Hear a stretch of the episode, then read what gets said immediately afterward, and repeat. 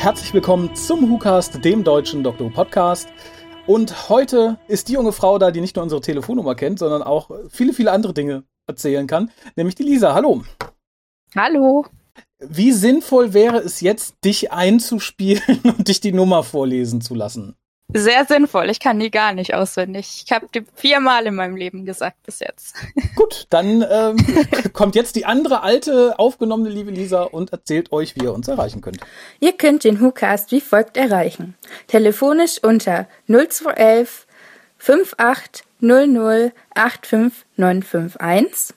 Schreibt E-Mails und schickt Fotos für die Fotowand an info at whocast.de Schreibt im Forum unter drwho.de und folgt dem WhoCast auf Twitter unter www.twitter.com slash WhoCast. Spendet Geld über den PayPal-Button und schickt Geschenke, Briefe und Postkarten an die Adresse auf der Website. Ja, Du bist heute da, denn du hast eine Perspektive auf die Timelash, die bisher, glaube ich, noch niemand hatte, der hier rumsprang. Der gute Heiko vielleicht so ein bisschen, weil der ja auch quasi nicht nur da ist für, für Spaß, sondern auch für Arbeit.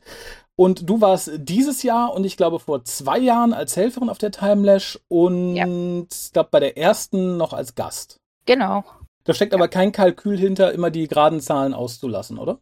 Nee, das war Pech, Leben dazwischen gekommen. Weil auf der zweiten Timeless war ich ja in Irland und letztes Jahr ging es mit der Arbeit nicht.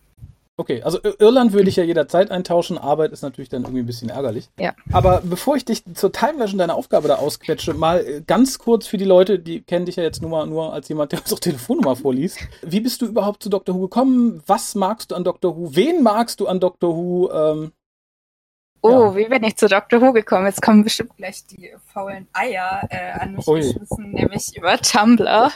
Hoppla!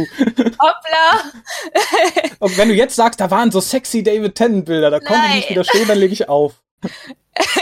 Nein, ähm, da lief gerade Matt Smith und äh, zu der Zeit lief der auf Fox.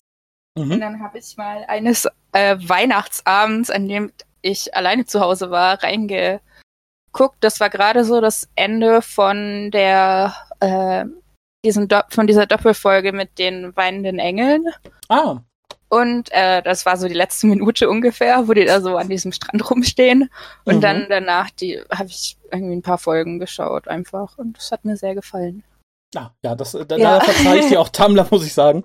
Was ist seitdem so noch auf dich eingeschlagen? Beziehungsweise was sagst du heute so? Ist Matt Smith immer noch dein, dein liebster Doktor? Oder sagst du, nee, ich habe jetzt mir die alten angeguckt und finde Hartnell total heiß? Oder?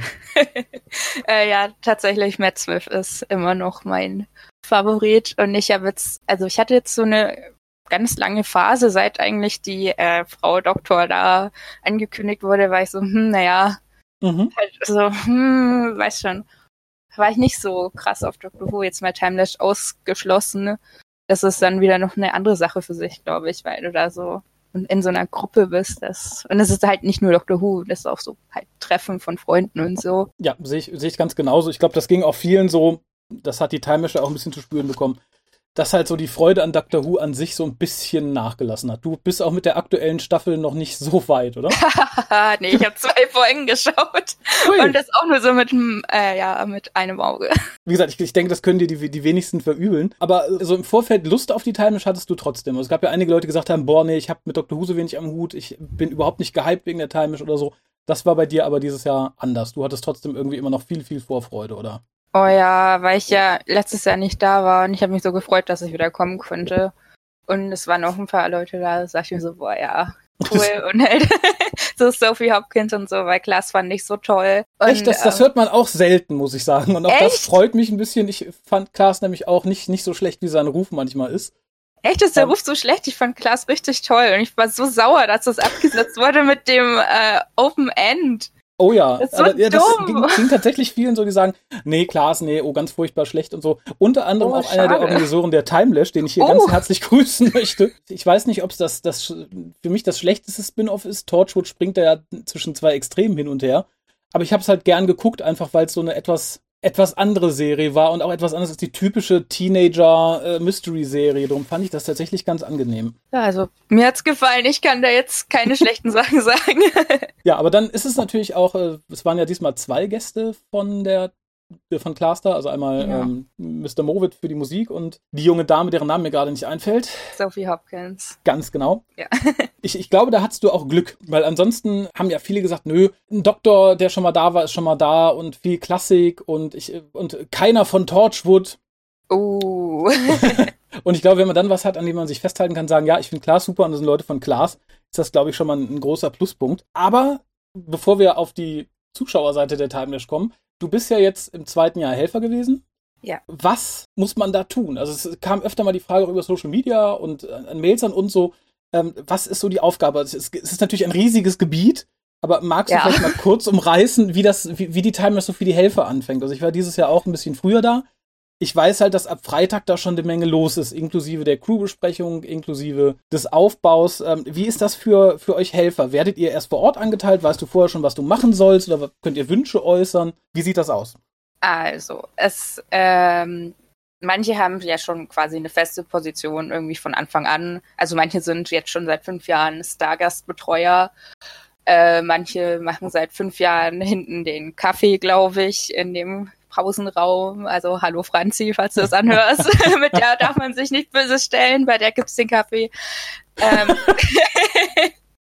Gut, dass ähm, du sagst. Danke, Franzi. Ähm, ja, also wir wissen schon vorher, wer wo eingeteilt ist. Es gibt bestimmt 100.000 Versionen von dem Plan und der letzte kam irgendwie so eine Woche vorher, weil halt ewig viele ausgefallen sind, glaube ich. Ich glaube, es dürfte hätte dieses Jahr nicht noch einer ausfallen dürfen, weil sonst wäre es echt eng geworden. Ich weiß noch irgendwie am am ersten Tag, also am Samstagnachmittag, sagte irgendjemand, der und der ist noch krank geworden. Äh, und zum Glück sagt jemand, nee, der kann aber, der andere kann einen Tag länger bleiben, das, das passt schon irgendwie. Und dann sagt auch jemand, wenn jetzt noch einer ausfällt, dann ist vorbei. So, okay. Heißt das denn dann im Endeffekt, dass ihr abseits von euren festen Positionen dann auch gerne mal irgendwo anders hingesetzt wird, wenn ihr nicht Springer seid? Also ich weiß, du hast dieses Jahr bei Panini gesessen. Also wenn jemand äh, halt gerade Zeit hat, zum Beispiel die Fotoleute sind ja nur bis, keine Ahnung, 14 Uhr oder 14.30 Uhr immer sind ja nur Fotos und danach ist ja Ende und die können dann ja, wenn Not am Mann ist, auch mal woanders entspringen, glaube ich. Also es ist nur ein Beispiel. Mhm.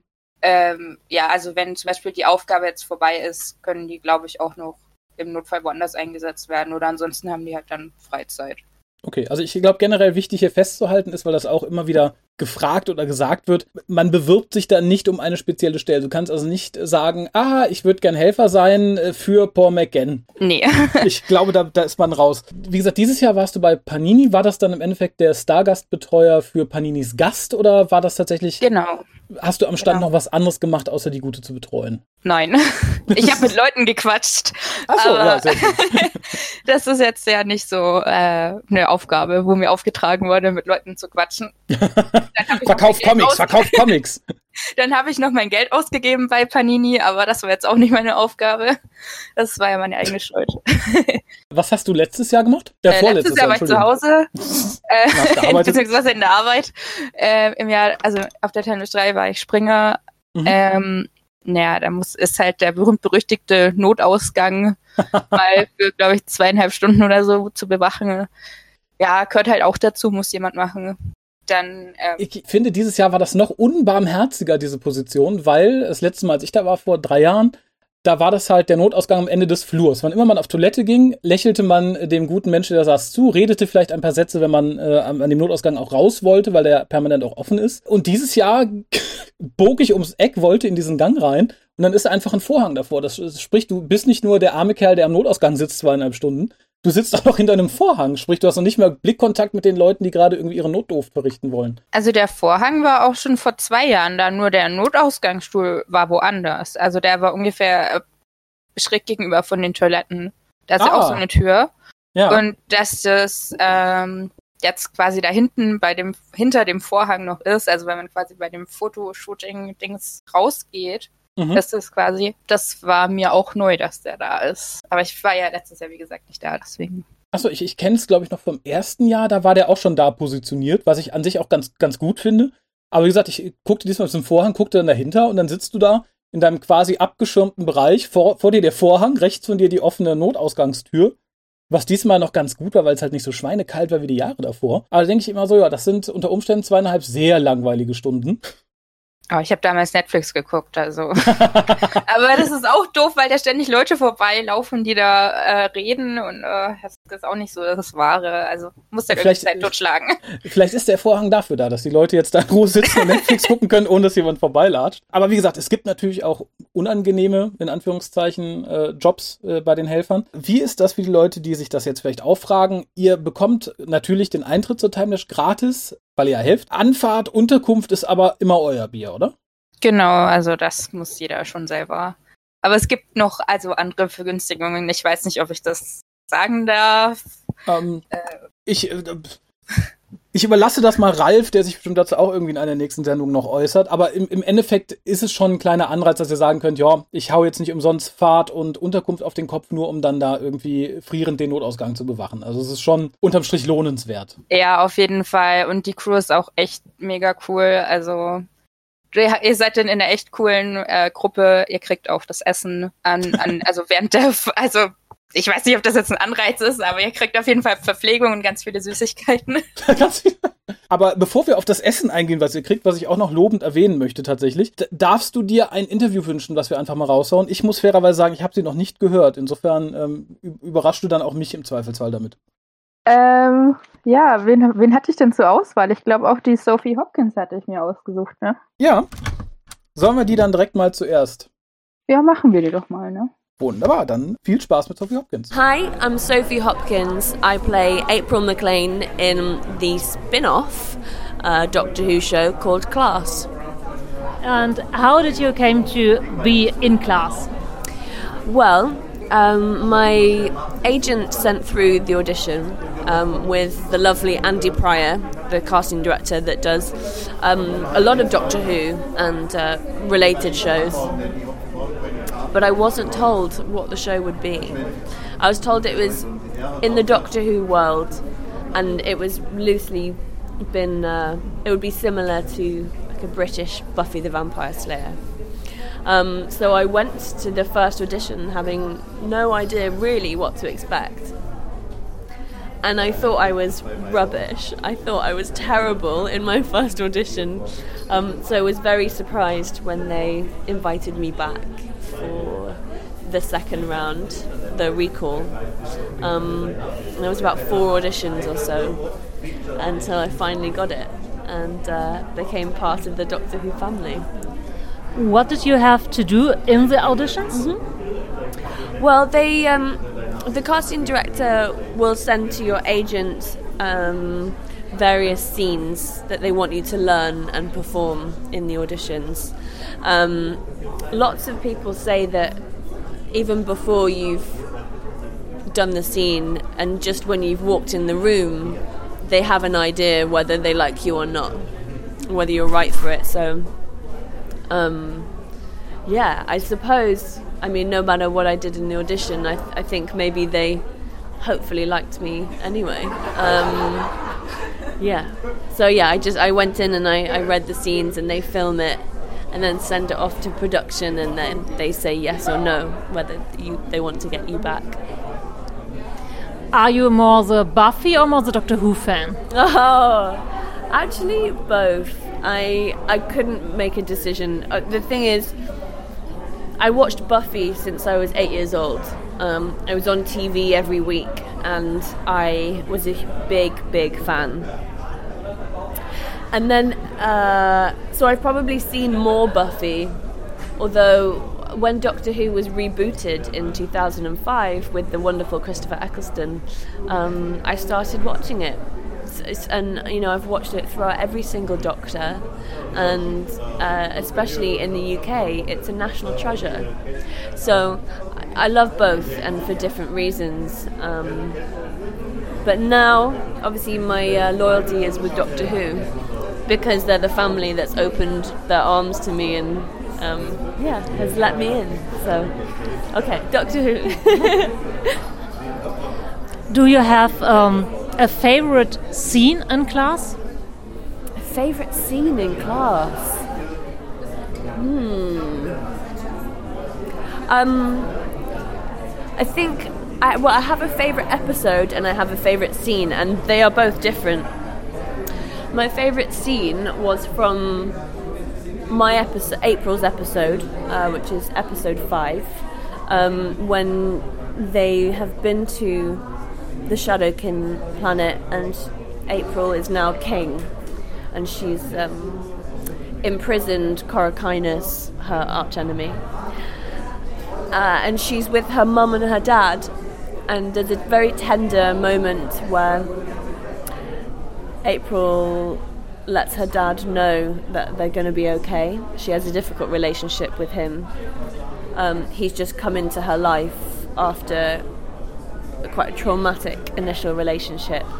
Um, yeah, so it's the moment that she really grows up and tells him that she doesn't need him. I think that is my favourite scene from the whole thing. But uh, episode six, when everyone is locked in the classroom, it was Wayne Yip's episode. Uh, Wayne did the, the wonderful Doctor Who Christmas special last year. Um, yeah, that was absolutely my favourite to film because everyone was all together at the same time.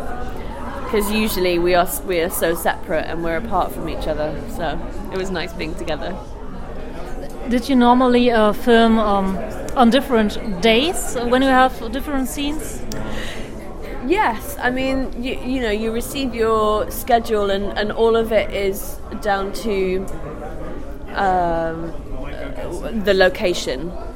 So they will try and get as many, uh, as much filming done in, in one location as they can because they've paid paid for that. So yeah, I mean we were there.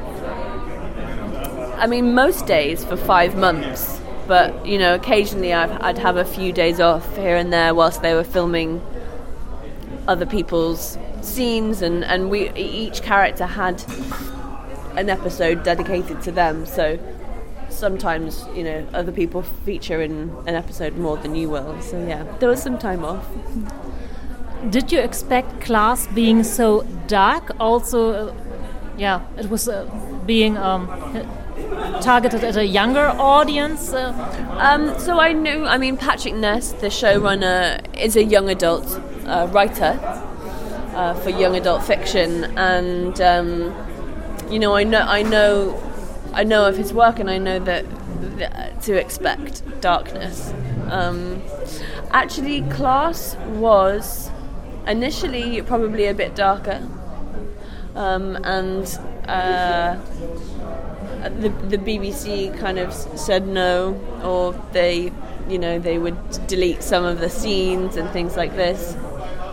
Um, but yeah, I knew I knew it was going to be a, a, a, kind of crossover between Torchwood and Doctor Who in terms of. Uh, sorry, someone uh, a Dalek is fighting with someone from UNIT.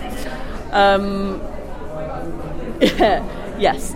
Uh, I mean, I, I, throughout filming, there was lots of blood and uh, and frightening moments, but I think I, really, I really enjoyed that. I mean, I do like quite dark shows, um, but yeah, I, I, I knew that it was, it wasn't going to be for kids. So, despite class, um, you have been working on um, in an actors group, I think. Uh, do you want to tell us something about that? Uh, so last year, I um, I did some work at um, identity drama, which is where the wonderful John Boyega and Letitia Wright went from Star Wars and Black Panther. Um, so yeah, I mean, I didn't go to drama school, and I very luckily, I mean, I, I didn't, I didn't fall into it. You know, I, I, worked very hard for a long time to to build up a show reel to be able to get in front of agents because I didn't have the uh, the drama school showcase.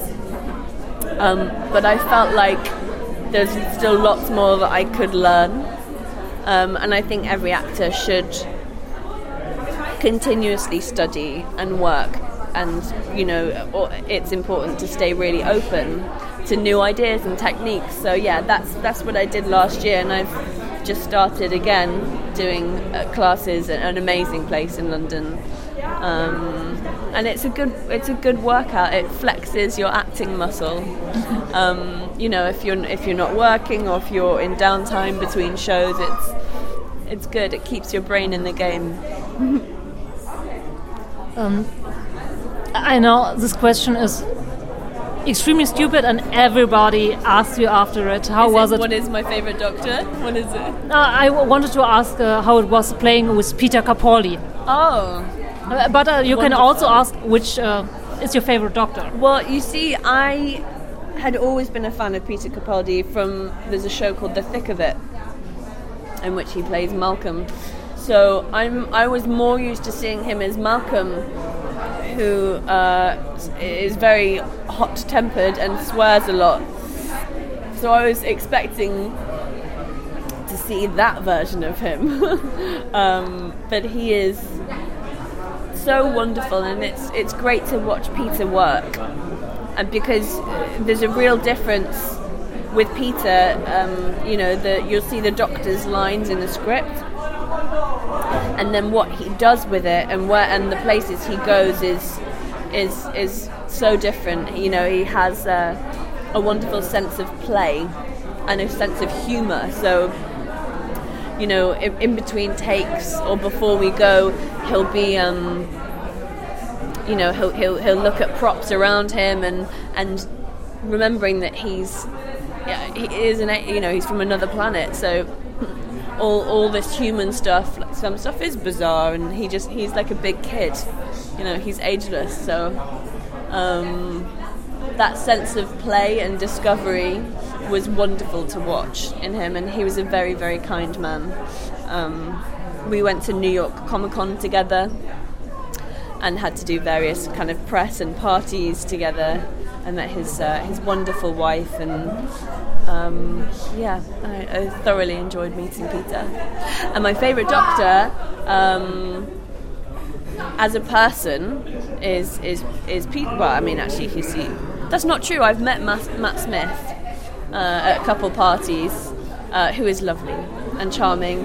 Um, but yeah, my favourite Doctor is probably a crossover between David Tennant and Matt Smith.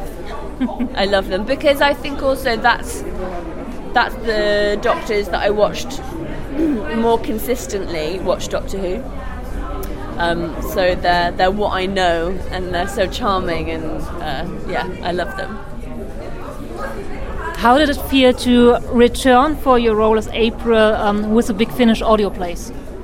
Felt like I was back home. Yeah, um, April is a character that will forever be very special to me, um, and it's interesting that the episodes are set within season one and I'd have to ask them where in season one because April has such a big character arc that you know from from episode one to episode eight she's a completely different person. Um, so yeah, it was interesting revisiting it, and gre- a great chance to be reunited with everybody. Do you personally think there is a chance that Big Finish will continue with um, the audio plays of Class? I, well, I mean, I, I do. I do think they will. Um, they had an overwhelming response. Uh, much. It was much more successful than they thought it was going to be. Um, it had something like the most, the most pre-orders or the quickest um, amount of, of pre-orders that they'd ever had. Um, so yeah, people definitely were hungry for it. So I think it would be a smart decision for them to do it again. And I hope they do because it was so much fun and they're wonderful people. Yeah. Um, is this your first time in Germany? My first time, yeah. I, I hope that I have some time off on Monday morning so I'll be able to explore. Do you have any recommendations for, do you know Kassel well? Uh, no, to be quite honest, I'm uh, only here for Timelash each Okay. year. Um, I will ask my husband, who is around now with our son. Um, I guess uh, um, there's a Grimm uh, fairy tale museum, which should be uh, very good. Yes. Uh, friends of us were here and um, explained that. I would love that. so um, I'm a, I'm a big fan of the movie Hanna uh, Yeah. with Saoirse Ronan, and they have uh, there's a, a theme park there which is uh, around Grimm fairy tales. Um, it's based around that. So yes, I, I would love to do that. Thank you.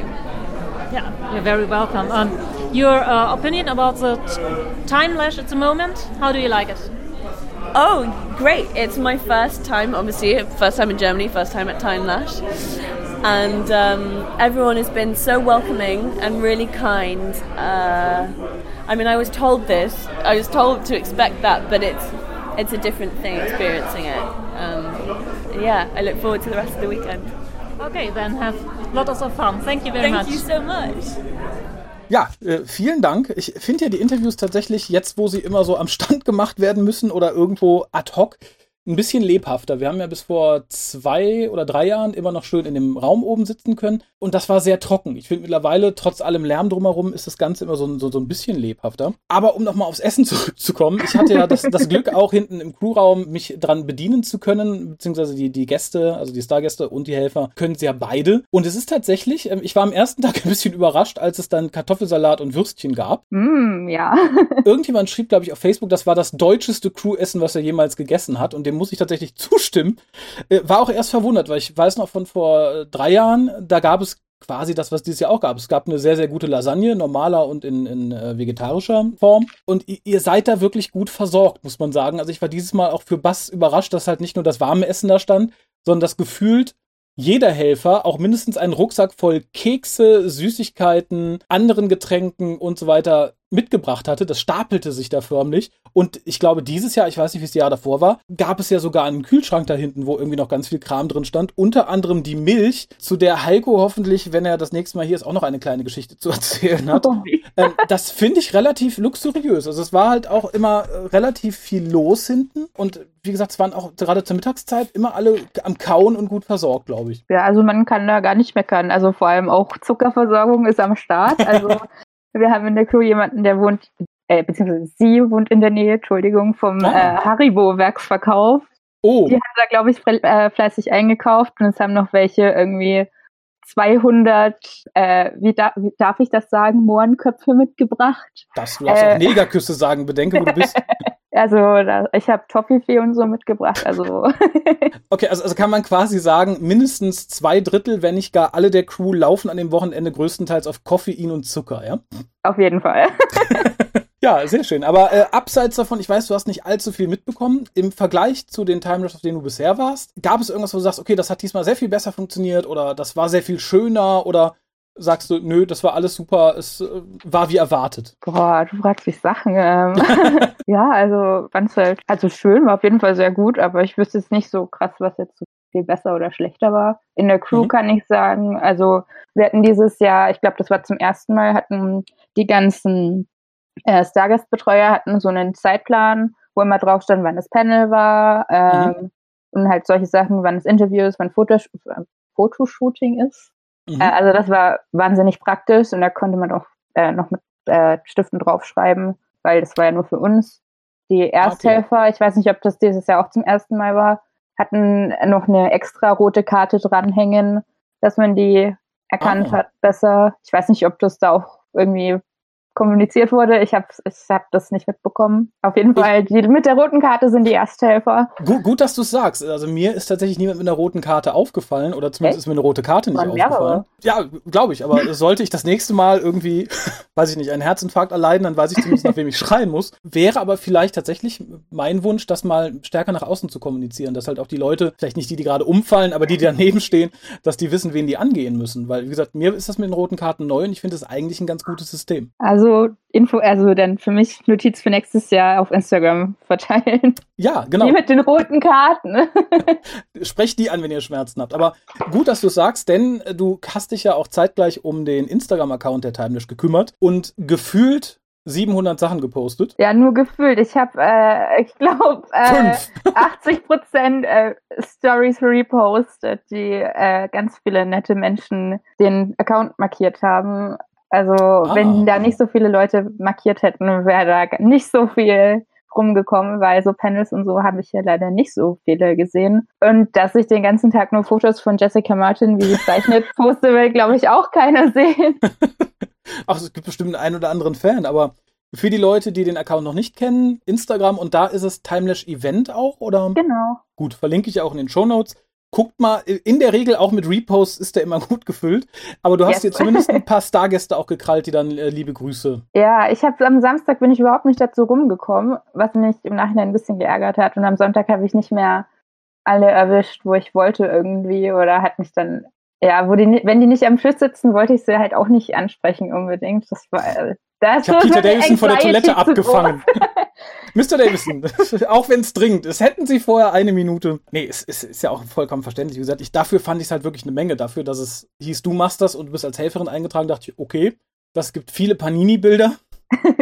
Und dafür war es halt tatsächlich eine ganze Menge. Aber nochmal zurück auf deinen Helferjob zurückzukommen. Bist du quasi auch dafür verantwortlich, dass die gute Mrs. Martin dann pünktlich zu den Sachen erscheint? Sprich, musst du sagen, hier hören Sie mal auf zu zeichnen, äh, Sie müssen jetzt ein paar Fotos machen oder haben die Gäste das selber auch irgendwie nochmal so ein bisschen als Plan bei sich liegen? Oder seid ihr da quasi das lebende Filofax in dem Moment? Also wir müssen das, also, ich, also wir, die Stargastbetreuer, müssen dann schon schauen, dass die zeitig zu ihren Sachen kommen, zum Panel, zum äh, Fotoshooting, zum Interview, zum Mittagessen. Sie müssen jetzt Was, essen, aber ich habe keinen Hunger. Nein, nein, Sie müssen etwas essen. Es tut mir leid. Ja, also das muss, also im Programm steht ja, wann Panel und wann Fotoshooting und so ist, aber halt nicht, natürlich nicht, wo die äh, Pandastorm und so Interviews sind, steht ja natürlich nicht im Programm. Und das ist dann auf diesen hm. netten Kärtchen dann gewesen, wo wir dieses Jahr dann hatten. Okay. Und ansonsten gab es da, glaube ich, bestimmt auch einen Plan. Aber ich war noch nie Stargastbetreuer, deswegen. Okay, aber es funktionierte gut in dem Fall. Ja. Das ist schön. Äh, dann würde ich mal sagen, äh, benenne das zweite Interview, was ich einfach sende. Ich weiß auch nicht mehr genau, wer das war. Ich könnte mal nachgucken, aber dann uh, müsstest du ähm, kurz mein Geklicke ertragen. Ja, dann tu mal gleich den Blair Mowat mit raushauen, ne? Den guten Blair Passt ja gleich noch mit dazu. My name is Blair Mowat. Uh, I'm a composer for the uh, musical universe of Doctor Who, including Class, the Doctor Who spin-off, uh, the Torchwood Big Finish series, and then I also did things like the um, uh, Doctor Who fan show theme tune that the BBC did, and also the trailer music uh, for season 10 of Doctor Who as well. So various various bits of music. How did you come to work with Doctor Who? I was a fan of Doctor Who as a as a as a child. I um, was introduced to it about the age of two years old or so um, by my dad, who has had watched Doctor Who since the very first episode. Um, he wasn't a, um, a, like a huge fan of Doctor Who, but he had seen most of them, so he didn't know as much about the you know the episode names, and he couldn't remember a lot of the stories and stuff. But he he had seen you know he's seen the episodes that of course are now missing um, back from the '60s. Um, so I ended up watching it as a as a kid, and then I fell in love with it, and of course then it wasn't really even at that point it wasn't around. But when it came back at 2005, um, it was amazing because I'd, I'd, been such a fan of it for so long, and uh, I kind of fell back in love with it. And I ended up working on the show because uh, I studied music at university, and I um, always wanted to write music for film and television. And of course, which which better uh, show or universe to write music for than Doctor Who? So I. Um, ended up uh, getting involved through meeting uh, people at the BBC, Murray Gold, the composer. I did some work for him on Peter Capaldi's season, and then that led to me working uh, working on Class. So, um, you have a classical musical education. So, did you also learn to play instruments? Um, yeah, I did. I, I, I, played instruments when I was um, growing growing up. Um, the harp was the first instrument I wow. ever. Yeah, the harp was the first instrument I ever um, uh, was was taught to play, and, and um, piano as well, and then guitar. I started learning when I was a teenager, and that's when I really started um, getting really interested in music. Was was playing, um, you know, music music like Radiohead and stuff like that. And then I studied um, I studied music classically at uh, Durham University in the northeast of England, and then I did a master's at Bristol University in the southwest before moving to London and uh, writing music for film. Yeah. I think it's uh, very difficult to compose something for um, a spin-off because you have mm. to, um, yeah, be in between like the old series and find mm. something new. Mm. Uh, I actually found it easier in a way having. Um, having done some, some work with Murray, I found uh, some of that was more difficult because it's it's it's Doctor Who and there was an, an established sound there, um, and you have to be very careful to be respectful of that. But when it came to uh, a show that was completely brand new, it was quite freeing actually, and it was actually made made life easy because no matter what I chose to do, it, it would become the sound of the show. Um, so I, th- I found it really exciting, um, but it was great to be able to link in a few bits of the um, Doctor Who music that we'd heard in the past because we had Peter Capaldi in episode one. So it was nice to throw in elements of that as well. But yes, it is daunting to create a new musical universe. It takes more time. Once you've set up the musical universe, you can write the music a lot faster. But to begin with, it's it, it takes a bit of thinking, a bit of headspace to really um, decide what is going to be the sound of, of the show. Yeah. Where did you get your inspiration? Um, I sort of, I guess, two places. Um, come to mind. One is doing the, the opposite of what Doctor Who had been doing at that point um, in the in the more modern series, which was these big orchestral, lavish scores, and I wanted to really move away from that, um, just to make sure that it felt different, you know, from from Doctor Who proper. Um, and then the other one was the um, the radiophonic workshop and, and Delia Derbyshire and the amazing work of of um, all the people who worked uh, back in the 60s, 70s, and 80s, including, of course, lots of scores for the classic series of Doctor Who. And um, the, the way that they approached music, the ingenuity, um, the idiosyncrasy that they managed to provide through their um, amazing work for that for the series, I thought was uh, was fantastic. So I wanted to try and be as inventive as possible. Um, an example is the um, the the shing of the um, the Shadowkin theme, that kind of noise, which is like shing, shing. That was from a, uh, a custom one-stringed guitar instrument I found in the back of um, a guitar shop in Soho. And I knew that Delia Derbyshire had created the Doctor Who theme by um, with this weird custom single string instrument that nobody really knows kind of what it was or where she got it. And then she sort of sped it up and slowed it down to get the individual pitches. Um, and so when I saw this one stringed instrument, I thought, oh, I've got to get that and I've got to do something with it, sort of in, in, in honor of Delia Derbyshire. And so that became bowing that with a um, violin bow and then putting it through a guitar, a bunch of guitar pedals, became the sort of the sound, part of the sound of the Shadowkin. Um, so the way that I approached it was very much in the spirit of of trying to be as inventive as possible within the, the time that I had. that sounds uh, really interesting. It's a great mm. story. How does the composing of um, one piece um, work? Well, I mean, it's it's hard to.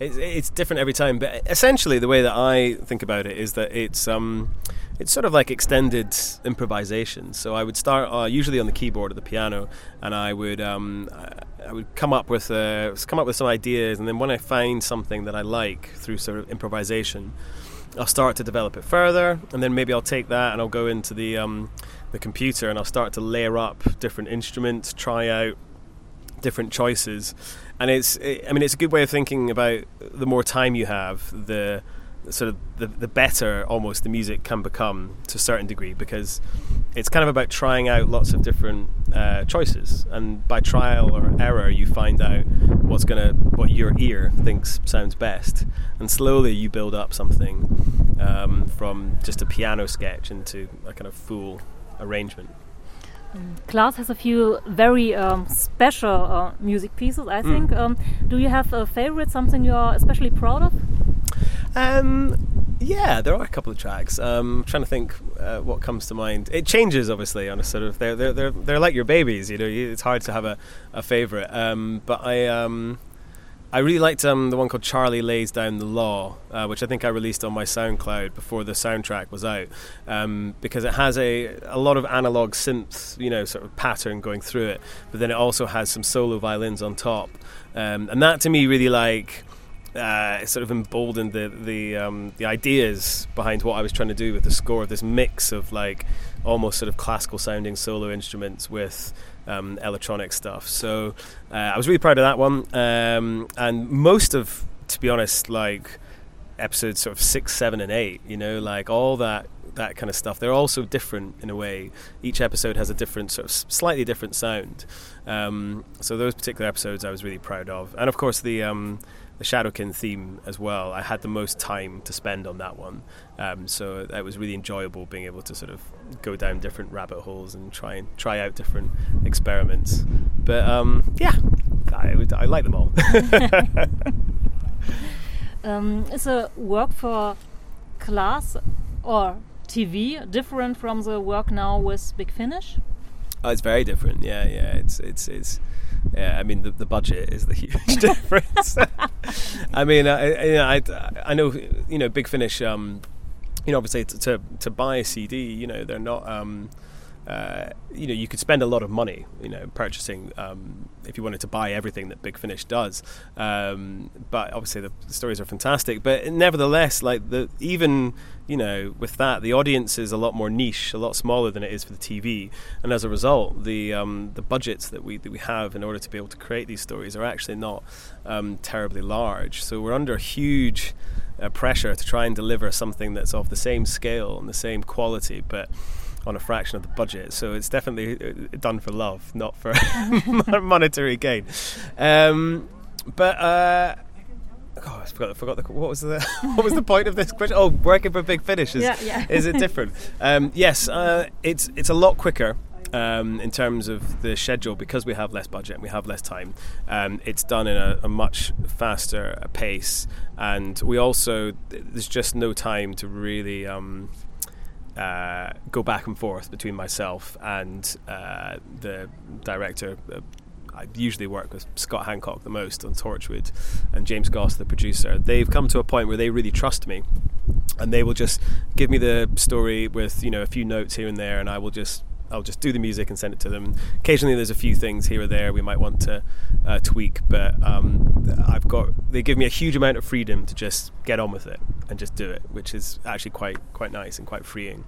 Uh, whereas in TV, because there's a higher budget, there's more exec producers and there's other people that have to sort of weigh in. And um, sometimes, I don't know if they have this phrase in, in German, but in English there's a phrase of too many cooks spoil the broth. Oh, yeah, exactly that in German. exactly yeah. that in German. and I have definitely worked on projects on in TV where um, people start especially exec producers, can start having ideas about the music which are competing against each other. And then, in order to try and please everyone, you end up creating something which can be uh, less exciting and more bland. So, with Big Finish, there's a huge amount of artistic freedom uh, to work on those stories, which is which is a really nice thing about it. That sounds amazing. Um, are there other projects you're working on currently? At the moment, I'm working on a, um, a ghost story uh, for the BBC, a Christmas ghost story for the BBC, uh, which will be on uh, uh BBC TV uh, on Christmas Eve. And that is directed by Mark Gatiss, uh, who, of course, is well known to Doctor Who fandom. And it also stars the Doctor himself, Peter Capaldi. Yes, so he is um, he's one of the main characters, and the rest of the cast is fantastic as well. And it's adapted from a M.R. James story called Martin's Close. Uh, and Mark has, has done a fantastic job. It's a really, it's a really good one, and um, if you can find a way of uh, watching it this Christmas, I, I, highly recommend it. So that's the the current project that I'm just um, finishing up right now. Okay, then the standard question: What's who's your favorite Doctor? Who is my favorite Doctor? Well, I mean, I, I, a lot of people say their their favorite Doctor is the first one they watched, isn't it? So I was a Sylvester McCoy um, child. He was he was my Doctor when I was sort of growing up, um, and especially I think because I grew up in Scotland and he's Scottish as well. Um, I sort of he was, I was more drawn to him um, than any of the others, and um, so I have to say Sylvester McCoy. But I mean, they're they're all great. they are. They're brilliant. I don't have a least favorite Doctor um, because I think they're all fantastic. But Sylvester would be my Doctor in terms of when I was growing up. Um, is this uh, your first time in Germany? Uh, I've been to Berlin before um, for Berlinale Film Festival. Um, so I've been to Berlin maybe sort of three times, maybe four times. Uh, uh, which I loved. I think it's a fantastic city. Um, but apart from that, the only other time I've been to Germany is Oberhausen. I went to the oh, o- yes. why? um, I went to um, there was a film festival in Oberhausen. Oh yeah, as well. Yeah. I have been there too. Yeah. Yeah, yeah, yeah. So that was um, that was that was great. Apparently, the biggest shopping center in Europe, I think, or something. Yeah, yeah. Yeah, It's, yeah. uh, quite big, yeah. But there's not much besides it. Uh, well, I'm, Yeah. I'm a child of the Ruhrpott, like the area is cold, so um, Yeah, Yeah. yeah. Okay. I've been there too. So yeah, but this is my first time in, in Kassel and my, my first time in uh, in Timelash. But it's been uh, it's been great so far. It's been lovely. yes, uh, is it uh, what you expected it to be? Uh, yes, uh, almost completely what I expected it to be, um, which is a good thing because I expected great things. they, they've all been, they've all delivered. Ja, wunderbar. Wie gesagt, vielen Dank. Ich kann mich gar nicht genug bedanken bei den Leuten, die die Interviews führen, weil ich das dieses Jahr natürlich irgendwie wieder nicht auf die Kette gekriegt habe. Wie ist es eigentlich? Du warst ja dieses Jahr das erste Mal Stargastbetreuer äh, und du hast ja, ich, ich weiß nicht, ob man zum Glück sagen kann oder nicht, eigentlich ist das Publikum ja relativ verträglich auf der Timelash. Aber gab es irgendwas, wo du sagtest, uh, das finde ich immer schwierig, wenn Fans kommen und das wollen oder das tun? Also es gibt ja durchaus Fans, die dann, keine Ahnung, sagen würden, darf ich mal durch dein Haar wuscheln? Ich glaube, durch, von sowas ist die Timelash größtenteils verschont geblieben. Aber gab es irgendwas oben, wo du sagtest so, uh, nicht schon wieder oder das hätte jetzt nicht sein müssen? Also eigentlich nicht. Ich war nur, äh, ich, ich kann das gerade, ich weiß nicht, ob ich, ja, es klingt jetzt wahrscheinlich gemein, aber ich war ein bisschen überrascht, dass so viel an dem Stand tatsächlich los war. Das hat sich ja gar nicht mehr aufgehört am Ende. Das, also ich war ganz schön überrascht, also muss ich ehrlich zugeben. Auch wenn es mir ein bisschen leid tut. Also nichts gegen die gute Frau, aber Nee, Ich mein- muss es auch gar nicht. Ich, ich war ähnlich überrascht, dass, dass der Name so gut ankam, weil im ersten Moment, als hieß Jessica Martin kommt, dachte ich, wer? Moment. Hab dann geguckt und es hieß, ja, es war hier der der Werwolf und außerdem hat die noch irgendein Voice-Over gemacht in Juhu. Außerdem zeichnet die Comics und schreibt irgendwie äh, diverse Bücher. Also diverse, diverse Bücher. Da dachte ich, oh ja, ist vom Marketing her cool, so jemanden da sitzen zu haben, aber wer möchte denn da hin? Und ich war halt selbst überrascht, als ich äh, zwei, dreimal oben war, dass da immer Betrieb war. Ich dachte, cool. Also freut mich total für, für Panini und auch für Mrs. Martin. Aber das war halt einer von den Sachen, wo ich nicht mit gerechnet hatte, tatsächlich. Ja, also war immer gut was los. Also am Ende mussten wir dann sagen, äh, sorry. Also jetzt ist gleich vorbei, wir müssen zum Panel und das ist das letzte vor, vor der Closing Ceremony. Sorry, also für eine Zeichnung reicht es dann nicht mehr für alle.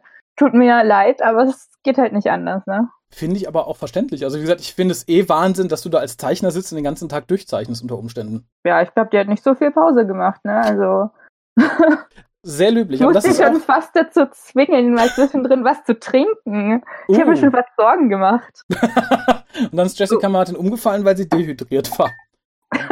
Und ich habe nichts dagegen getan. Aber ich sage, ihr müsst sie unter Umständen auch zum Essen, zum Essen scheuchen. Aber das ist tatsächlich was, das war für mich dieses Jahr auf der Times so ein bisschen bezeichnend, weil ich halt im Vorfeld dachte, ach ja, ich finde die Gäste, die kommen, okay. Es war aber niemand dabei, wo ich dachte, yay, das wird großartig und toll. Und darum war ich halt, glaube ich, von fast allen sehr positiv überrascht. Also von allen Panels, die ich gesehen habe, von allen Leuten, mit denen ich irgendwie privat ins Gespräch gekommen bin oder so.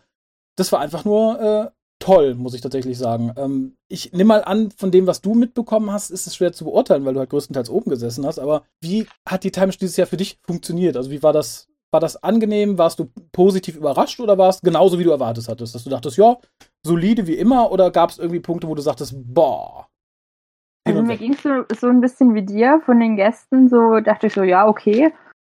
Und halt, was ich mitbekommen habe, also zum Beispiel die Ellie, also die war mir mega sympathisch, Mhm. also richtig gut, richtig äh, krass überrascht, wie, also wie sympathisch die mir dann war am Ende. Ja. Ich war ein bisschen, äh, ich weiß nicht, wie, wie man da sagt, von der Sophia, so heißt sie so, Sophia Myers Oh ja. war ich so, hm, ich hatte so ein bisschen, so, äh, will ich da hingehen? Ich hatte so ein bisschen, weiß nicht, Hemmungen dahin zu gehen, weil ich von manchen gehört habe, hm, die ist ein bisschen schwierig.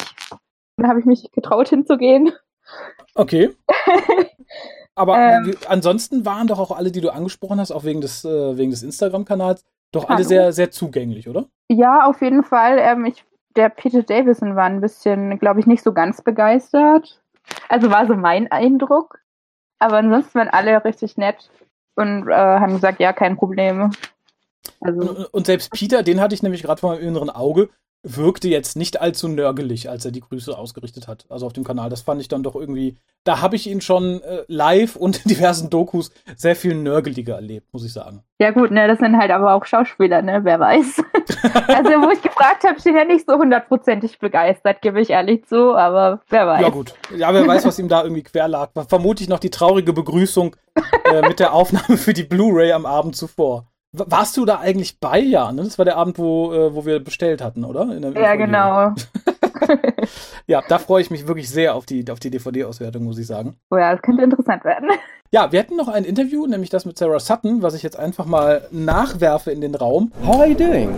I'm doing very well, thank you. Yeah, I've had this is my first um, trip to Kassel to the Timelash convention, and it's been really good. It's uh, it's how conventions used to be actually at, at home. Um, and so it's it's very nice to come here. It's very relaxed, well organised, but very relaxed. So I've enjoyed yeah, it. It's a very calm atmosphere. Yeah, it's lovely. It's a good atmosphere. Feel, feel yeah. the same. Go, going back in time, how did you start to become an actress? Oh, that's a very long question. When I was about seven, I went to um, professional ballet school, and um, the ballet school had an agent for for the school, and she saw me in one of the school productions that we were putting on at the end of the summer, and she thought I would be very good playing the part of Baby Roo in Winnie the Pooh in a new musical that was being put together for the West End in London. And she suggested to the director that he should perhaps audition me for the part of Baby Roo. And he said, No, I'm not going to see Sarah because I want a boy to play the part of Baby Roo. And my agent persisted and she nagged, and he said, Oh, very well then. I will see Sarah for the part of Baby Roo, and she has to prepare a little song, and she has to come up to London and do that on the stage in London. And I was nine years old at the time, and I went up there and I walked onto the stage and burst into tears, which wasn't a very good start considering he didn't really want me there in the first place. So he told me to go away and come back and pull myself together, and if I if I did it again, he'd give me a chance to, to do it. So I, I did it, and I got the part. So I beat 99, 99 boys he auditioned and me and I got the part. So I'm very proud of that. Um, and I did that for three Christmas seasons, and then I did my first television when I was 11. So, Mike, I did a lot when I was younger. Yeah, I, I read you were playing the lead in the Moon Stallion. The Moon Stallion, yeah, when I was about 17.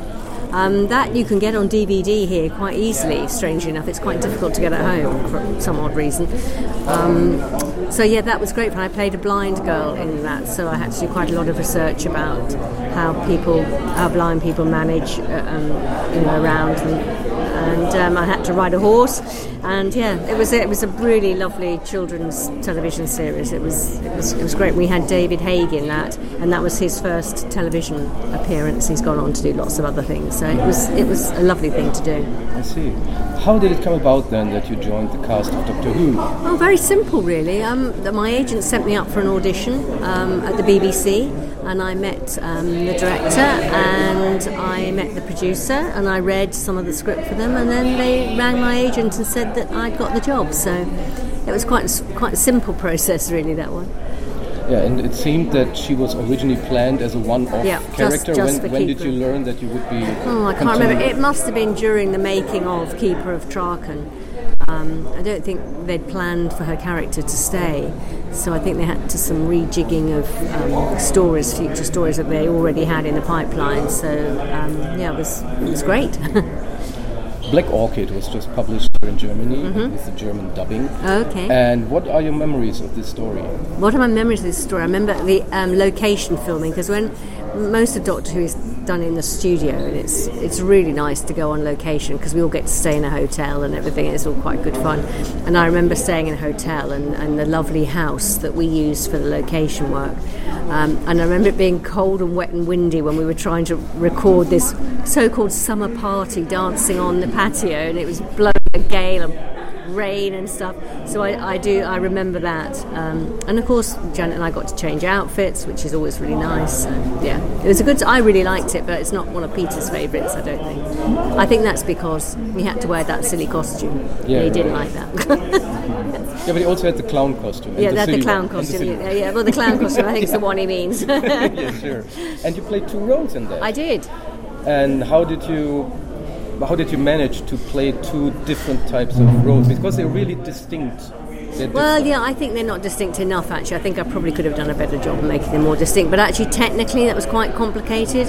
Um, we don't, we didn't have enough time in the studio. We, we never really had enough time. It was always a great push towards the end of the evening to get the, all the, everything done, and we ran out of time quite dramatically on, on Black Orchid, so it was done in, in a bit of a, a bit of a rush. And it, don't ask me to explain the technical side of it, but it's split screen, so uh, that's so those sort of technicalities added to the problems of the, us being short for time. Yeah. I see. I see. Well, you mentioned your costumes and mm-hmm. changing costumes. It's, I think at that time, that era, when John Nathan-Turner, he wanted every character to have a specific costume, mm-hmm. and they all looked the same in every serial. But right. your character changed costumes quite a lot. It seems. Yeah, well, Janet did actually as well. After I left, she changed a few times, I think. So, um, yes, some were more the su- successful than others. I loved my first costume, and I loved the trousers afterwards. I thought that was a, a lovely outfit. The one that was very stripy wasn't so popular, and I loved my last uh, costume until I had to take it off and get down to my underwear, which I never really fully understood, but yeah, the, the, the, the, stripy one wasn't very successful, really. Yeah, but actually, I wanted to ask about it because you said in every interview you get asked that specific question. question. Why? why did you under? And my answer is I have no idea, mainly because I was just told to. I, I don't know quite know why that was. Very strange. Uh, I also heard that John Nathan-Turner wanted you out of the program. You're not you, but the character yes. earlier, but how did you manage to stay on board? I don't know. I don't know when he'd wanted me out. I, I mean, I know well, that doesn't sound very nice. I thought, I think he thought that it was time to sort of change the setup in the TARDIS, um, and he thought that Nyssa should go. I know, I have heard that Peter did try to change his mind, but to no avail. So. Um, I, I wasn't aware of it until I must have been the beginning of the final season, or when the final season was contracted, um, and my agent said, you know, this is going to be your last series. Um, yeah, I'm not sure if he wanted to to remove Nyssa earlier. I wasn't aware of that well, in hindsight, like listening to the Big Finish audios, Peter Davis and Doctor and a perfect team somehow. Yeah, They're they very well together. Yes. So splitting them on television, like getting rid of one of these characters, doesn't make, seem to make any no, sense. No, I think I think that's what Peter felt that the character of Nyssa and his Doctor worked very well together, and uh, that should have been given more of a chance. But thank, thanks to Big Finish you know, we do get to do that, and we've all been able to develop our characters through the Big Finish stories, which we would never have been able to do with the telly. So, you know, we, we all really enjoy that you were there almost like right from the beginning. Big, finish, big finish, yes, absolutely. I think it was story number five or something. You know, yeah. Winter for the Adept, or what was the other one? One of those. It's one of the first ones. Yeah. yeah. So, so how did working on Big Finish change over the years, like from the well, very first beginnings to now? The studio has changed because the very first one we did was in a room with just round microphones, and now we're in a, like a, a much more professional-looking studio and everything. Um, I think they're fantastic. The production values on them have just got better better and better. The music and the editing, and I think I think they're a really good product, and they, everyone seems to really enjoy them. And you know, some of the writing is, is really good, and we get to work with some great guest artists. Everyone seems to want to do a big finish, so yeah, what's not to love? but rolling back to your end in Doctor Who, what did you do afterwards? What did I do afterwards? Not a lot when I left, really. I got married and I had my daughter. I did um, play which toured. I did an episode of Casualty, um, and I sort of retired, I suppose. Um, but I still miss the company of actors, and I love doing the big finishes, and I still get invited to these things. So, uh, 30 years later, who'd have thought it? Um, so I think I'm very lucky, really.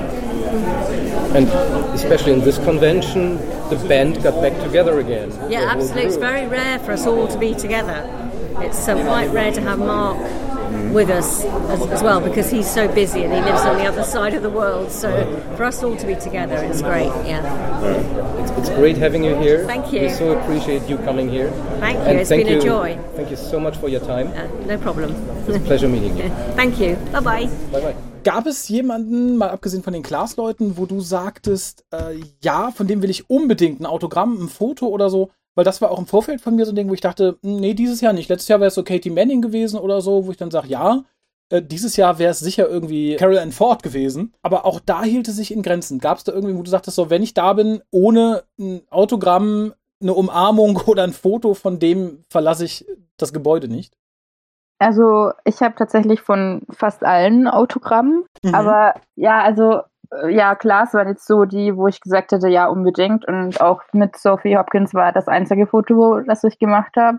Ah. Und äh, äh, wie du ja weißt, bin ich kein so krasser Classic-Fan, also beziehungsweise ich habe nicht so viel gesehen. Ich wollte gerade sagen, aber auch nur, weil noch sehr viel von dir ungesehen zu Hause liegt. Ja, und vermutlich ähm, die Sachen, die mich am meisten interessieren, habe ich noch so gar nicht. Deswegen. Dann, dann wird es Zeit. Grüße an Pandastorm an dieser Stelle. Macht Bring mal ein bisschen mir was von Rugby, bitte.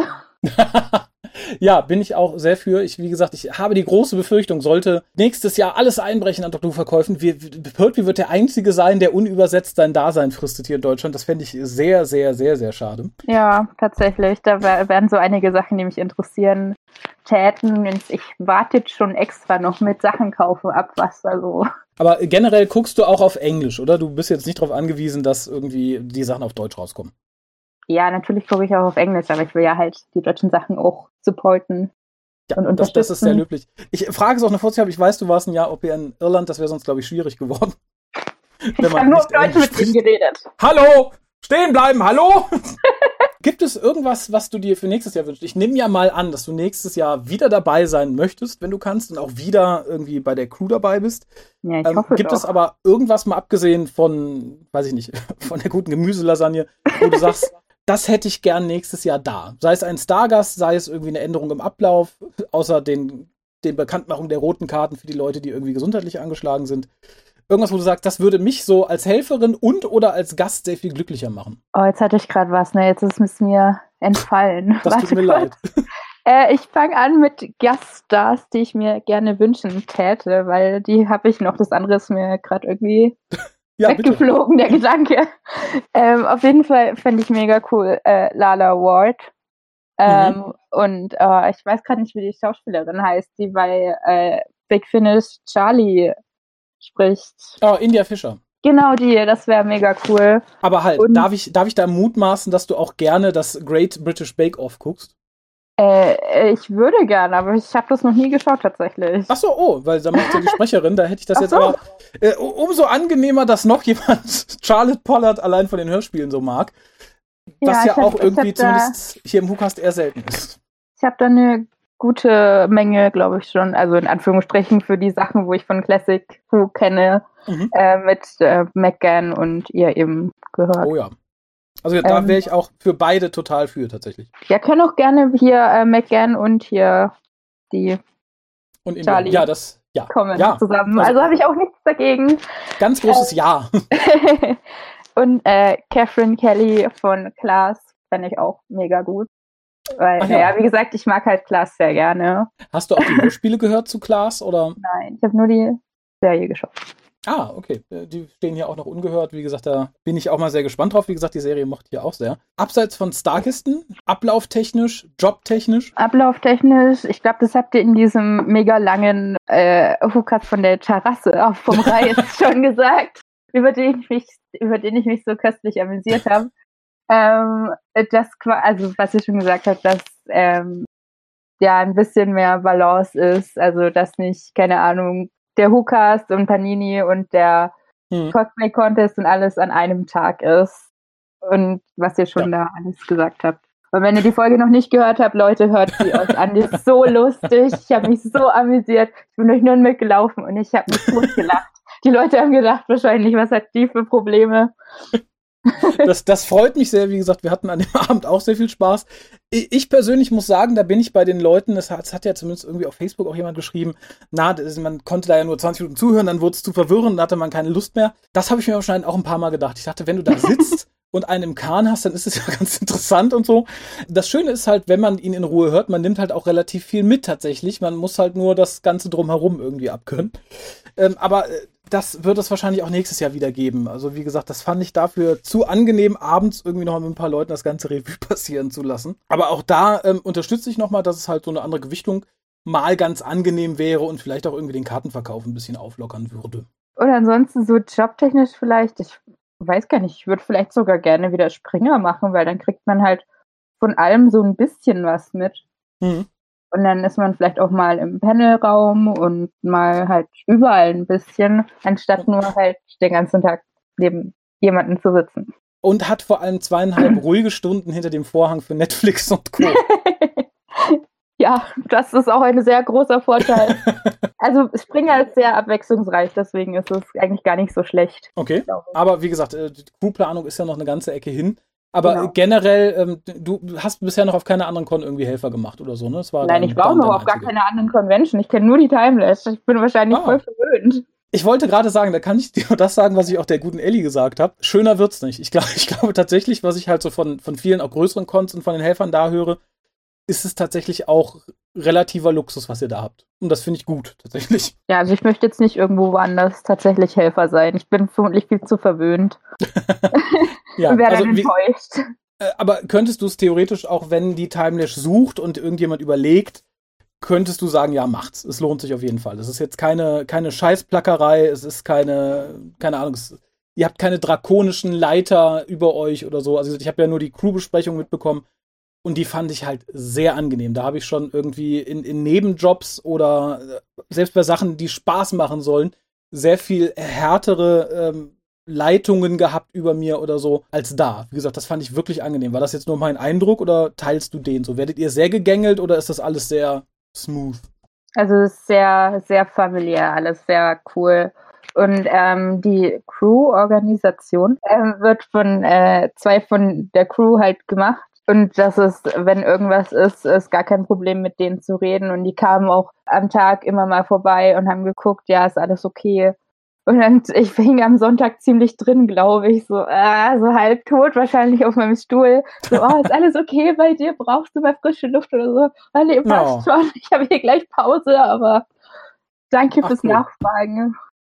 Das ist, also, das ist tatsächlich Also angenehm. Crew ist eigentlich äh, richtig gut. Also ich kann es empfehlen.